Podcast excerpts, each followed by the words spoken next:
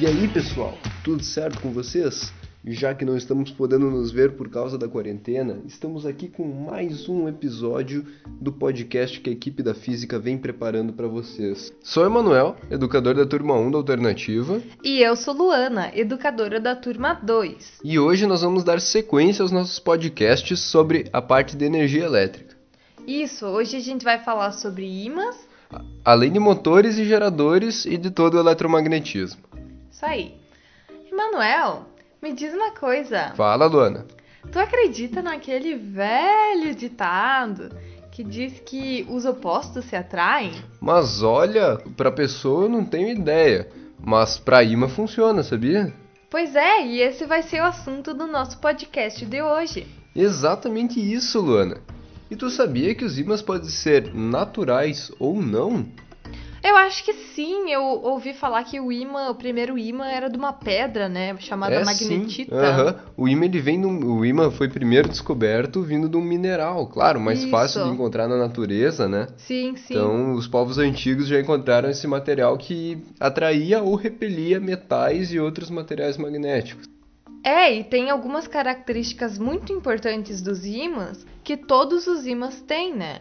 É, pois é, ah, o exemplo, todo ímã tem dois polos, né? O polo norte e o polo Aham. sul. Isso. E eles não podem ser separados, né? Exatamente. Se tu pega um imã de... Pode fazer o teste em casa aí, todo mundo tem os imãzinhos de geladeira. Faz o teste. Tu tem um norte e um sul. Metade do imã é o norte e a outra metade é o sul. Isso. E aí se tu pegar e quebrar ou cortar ele bem na metade, será que tu vai ter um- só um polo norte e só um polo sul? Não, Isso não acontece, né? não. O que vai acontecer? Tu vai ter outros dois ímãs novos e cada um desses ímãs vai ter um polo norte e um polo sul. Cada um deles vai ter Exatamente. os dois. Então, na verdade, na prática tu só cria dois ímãs. Isso aí, não tem como separar. É, a gente pode pensar até que se tu pegasse a menor parte do ímã, assim, ela ainda teria polo norte e polo sul. Assim que Aham. funciona. Isso aí. E nessa ideia de polo norte e polo sul, isso me lembra alguma coisa, Luana? Ah, sim, tu sabe o que, que mais também tem Polo Norte e Polo Sul? Um É- planeta, né? Sim, sim, é o planeta Hum, Terra. o que que isso aí tem a ver com ímã? É que assim, ó, ãh, a gente sabe que a Terra tem o Polo Norte e o Polo Sul geográfico, né? Que é, Sim, que é sim. tipo, ah, o Polo Norte, lá onde mora o Papai, Noel. é, é. as renas. Exatamente. Mas a Terra também é como se fosse um ímã gigante. Ela também tem um polo sul magnético e um polo norte magnético. Só ah, que sim. é uma coisa que tem que lembrar, que é uma coisa que a- até pode confundir, pode ser confusa, ãh, é que os polos magnéticos da Terra são inverso dos polos geográficos. Ah, então no polo norte tá o polo sul magnético. Isso, exatamente. Certo, certo. que é o polo, o polo norte geográfico, onde mora o Papai Noel, é o polo sul magnético. Isso aí. Isso aí, e nessa ideia aí de polo, vamos primeiro definir bem o que que é um polo. Ah, a gente pode imaginar Uhum. o seguinte, eu acho que todo mundo já viu a- aquela experiência que... Ah, quando tu pesquisa magnetismo no Google, é a primeira coisa que aparece, é um imãzinho no meio e um monte de voltinhas, assim, um monte de ondinhas ao redor, de limalha de Sim. ferro, o pessoal joga o pozinho de ferro lá e ela faz aquele desenho. Aham, Aquilo são as linhas de campo magnético. O Exatamente. imã faz aquelas linhas e ela- ele atrai ou repulsa o metal naquela direção. Isso. E o que, que seria o polo? O polo é a região que mais concentra essas linhas de campo, então é bem em cima e bem embaixo do ímã. É tipo de onde elas saem e onde e elas onde elas entram. chegam, né? exatamente. Isso. E essas linhas, elas sempre seguem no mesmo sentido. Exatamente. Que elas sempre saem do norte e entram no sul. Então, por isso que a gente consegue explicar por que, que a bússola sempre aponta para o norte geográfico. É porque ela, o norte geográfico é o sul magnético. Isso. E ela sempre segue as linhas de fluxo magnético. Então, as linhas, elas ahn, sempre saem do norte e entram no sul. E a bússola, ela segue o mesmo caminho das linhas. Ela segue as linhas. É, então na prática a bússola não passa de um ímã, né? Isso, É exatamente. por isso que se tu for num, num local com muita interferência magnética, a bússola vai ficar louca, né? É, sim, Aham. porque a pontinha da bússola, né, ela é o ímã e ela tenta apontar pro, pro Isso. norte, né? Ela, ela é atraída ah, pelo sul magnético, que Isso. no caso é o norte geográfico. É até um jeito bem simples de montar uma bússola em casa com uma agulha e uma rolha, né? Já, Sim. já fez isso alguma Eu vez? já fiz, sim. É, tu só passa uma agulha no imã de geladeira, passa bastante vez, Aham. e o que, que vai acontecer? As partículas dessa agulha, como a agulha é um metal, um metal magnetizável, elas vão se organizar de forma que vai existir magnetismo na agulha também. Isso. Então aquela agulha vai acabar virando um imã. Aham, exatamente. E daí tu coloca ela num pote com água, né? que é pra Isso, não isso. ter atrito, pra ela conseguir girar, Girar livremente. livre, é, mas poderia ser um eixo também, não precisa, Poderia, não precisa poderia. da água. Pois é, né? Mas a agulha é um metal que originalmente não era magnético Sim. e depois ela ficou magnético. Aham. E aí a gente conseguiu fazer isso esfregando ela num imã. Sim, Será que sim. tem outras formas de fazer isso? Tem, né? Tem os eletroímãs também. Exato, exato. Tem essa parte bem importante que, se, se a gente for pensar, os ímãs são bem restritos, né? Não é em todo lugar que tem. Então, Sim. se a gente precisar de imã para aplicação industrial, a gente vai ter dificuldade de comprar eles, né? Vai ter, vai Sim, precisar de pensa. muito natu imã é, natural Precisaria num- de uma peça enorme, né? que pra demora algumas milhões de anos para aplicações. se formar, né, o Sim. ímã. Mas a gente pode simplesmente correr uma corrente elétrica por um condutor que a gente transforma aquele condutor metálico num eletroímã. Exatamente. E essa é a lei de Ampere. Ela diz que se tem uma corrente ãh, elétrica passando por um condutor, então vai induzir um campo magnético. E esse é o princípio de funcionamento do eletroímã. Isso, isso. E a lei de Ampere ela permite o funcionamento de diversas coisas que a gente tem na nossa casa. Basicamente, Aham. tudo que tem um motor está funcionando a partir da lei de Ampere, que nem a Sim. gente vai falar mais tarde. Sim. Mas os ímãs eles não servem só para motor ou só para bússola, que nem a gente falou até agora. Eles estão em- nas mais diversas aplicações que a gente pode imaginar. É no nosso dia a dia, em todo lugar.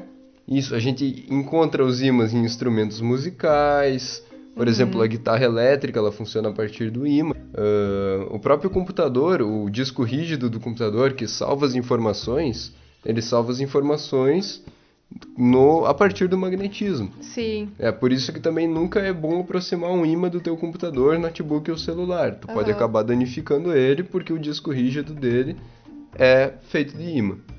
Isso aí. E também, além disso, tem a separação de metais e não metais em processos industriais, né? isso, isso. E também nos ferros velhos, que é utilizado um eletroímã para aqueles que aparecem nos No filmes, filme, sabe? Que daí eles puxam assim os carros, enfim, a sucata lá, e aí eles levam pro lugar que eles precisam depositar e soltam. É. Isso é um E se a gente eletroímã. pensar em separar metal e não metal, o magnetismo é uma ótima forma, porque tu só vai Sim. atrair metal, né? Com certeza. Fica- Eu lembro uma vez que a minha mãe tinha deixado cair uma caixa de agulha no chão. Espalhou a Minha agulha nossa. pela casa toda. Ui. Aí, logo a gente pensou, minha nossa, catar isso aí vai ser impossível, né?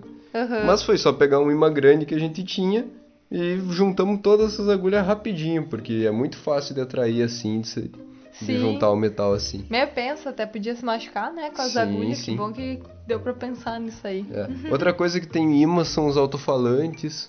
Ah, Então todo tá. aparelho de som ele vai ter um imã, porque esse imã ele vai vibrar conforme o sinal elétrico que o alto-falante vai receber, Sim. e isso vai fazer vibrar o ar e de forma que a gente escute a vibração do ar. Então assim que é reproduzido o som. Aham. Bom, mas e as propriedades, aquelas que a gente citou para os ímãs, elas também valem para os eletroímãs? Sim, sim, os eletroímãs não deixam de ser ímãs. Até isso é um fato muito curioso, que durante muito tempo na história, até 1600 pelo menos, Aham. sempre se entendeu o eletromagneti- eh, sempre se entendeu o magnetismo e a eletricidade como fenômenos, como o mesmo fenômeno. Sério? Só que começou a se separar isso mais adiante. Uhum. Então, o eletromagnetismo, ele se chama assim porque o magnetismo e a eletricidade estão diretamente envolvidos. Sim. Isso aí acontece pela lei de Ampere, que tu acabou de comentar para Uhum. nós, e pela lei de Faraday também. E a lei de Faraday, ela, ela nos diz que a variação do fluxo magnético, Aham. ou seja, ficar mexendo um ímã, enfim, variar o fluxo que o ímã produz, Fica girando ele, talvez, é, alternando. isso aí vai induzir uma tensão. Aham. Ou seja, se a gente tiver uma, vamos pensar assim, uma argolinha de cobre, que é o material condutor, a Sim. gente passar um ímã por dentro dela e tirar, passar e tirar, passar e tirar, de forma que a gente está variando o fluxo que esse ímã produz, o fluxo Sim. magnético que esse ímã produz, nessa argolinha vai surgir uma tensão, vai surgir uma diferença de potencial. Sim. Então, se a gente conectar ela numa lâmpada ou algo assim, a gente vai ter corrente elétrica. Ah, sim, porque o circuito ele precisa estar fechado para ter corrente. né? Exato, exato. Então, a lei, a lei de Faraday e a lei de Ampere são que relacionam o magnetismo Com a com a energia eletricidade. elétrica, é, com a eletricidade. Aham. De forma que existe toda essa ciência que é o eletromagnetismo e que a gente usa muito no nosso dia a dia. É, e essas duas leis, elas regem o princípio de funcionamento dos transformadores. E isso aí, além disso, dos motores e dos geradores também. Exatamente. E o transformador, então, ele é ah, aquele que fica ali no poste, né? É aquele, aquela caixa grandona que tem nos postes, né? Exatamente. Ninho de E- passarinho. É, aham. e a função dele, ela é basicamente rebaixar, ou pode ser também aumentar, né? A tensão e a Isso. corrente da que chegam. É que tá no sistema elétrico ali. Isso. E ele funciona da seguinte forma: ele faz uma relação entre espiras. E espiras, né? Elas são aquelas voltinhas Isso, que o isso, fio enrolar dá. o fio de cobre, assim. Isso, daí cada volta vai ser uma espira, né? Então o transformador ele, ele é uma relação de espiras. E elas são conectadas por um material ferromagnético que é condutor magnético, né? Ahn, É, então elas não são conectadas de forma física, né? Não, tem Não. dois fios ligados. né? não, elas não se encostam. E aí, de um dos lados, chega a corrente elétrica alternada. E pela lei de Ampère, ahn, essa corrente elétrica ela induz um campo magnético. Isso. Uhum. E esse campo magnético, pela lei de Faraday, vai induzir um- uma tensão do- no outro lado, nas outras espiras. É, é como se fosse uma energia elétrica Wi-Fi ali, né? O negócio não tem fio, é um wireless ali, então É, ela, não tem um uma, comuni- uma conexão direta. exatamente, ela só ela é meio que transmitida de um lado para o outro por causa dessas relações, dessas duas leis. É, e o magnetismo envolvido aí, o que que ele faz? Por que que ele é útil? Ele deixa tu conseguir controlar o nível de tensão através do número de espiras que tem em cada lado desse sistema. E Isso, daí de um lado tu coloca mais espiras e do outro lado, do outro lado tu coloca menos, então. É o que acontece no transformador do poste. Chega a 13.800 volts de um lado, aí vai ter espiras, um monte de espiras, daí do outro lado vai ter poucas espiras e vai sair 220. Exatamente.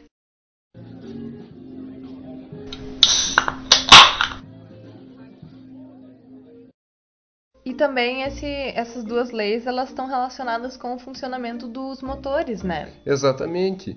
Se a gente for pensar, como que funciona um motor? Ah, bota uma gasolina e deixa queimar. Não, esse é o Não, motor, esse é o motor a combustão. né? Tem vários tipos de motor. A gente vai falar aqui do motor elétrico, que ele funciona através do eletromagnetismo. Exatamente. Ah, como que funciona esse motor? Ele é composto de duas peças principais. Então, tem o eixo, que é a parte que gira, e tem aquela parte redonda ao redor que sobrepõe o eixo, que é como se fosse um bobinão aquilo, várias voltas de, de fio de cobre. Isso. E o que, que acontece? Como que funciona o motor? Nessa parte ao redor, nessas espiras, eh, elas vão estar conectadas na rede, então ali vai estar recebendo uma corrente elétrica. Sim, alternada, né? Isso, uma corrente alternada. E como vai estar passando essa corrente alternada, essa corrente elétrica nas espiras, pela lei de Ampere, vai induzir um, campo, magnético. E esse campo magnético vai estar alternado porque a corrente está alternada. Sim, ele tem as mesmas características ali, né? Isso, isso. Então é como se a gente tivesse um campo elétrico girando ao redor do motor. Sim. E o eixo do motor, o que, que ele é? É o ímã? É um ímã. Então Aham. tem um monte de ímãs presos nesse- nesse eixo do motor. Sim. E aí, esses ímãs vão ver lá o outro ímã ao redor girando.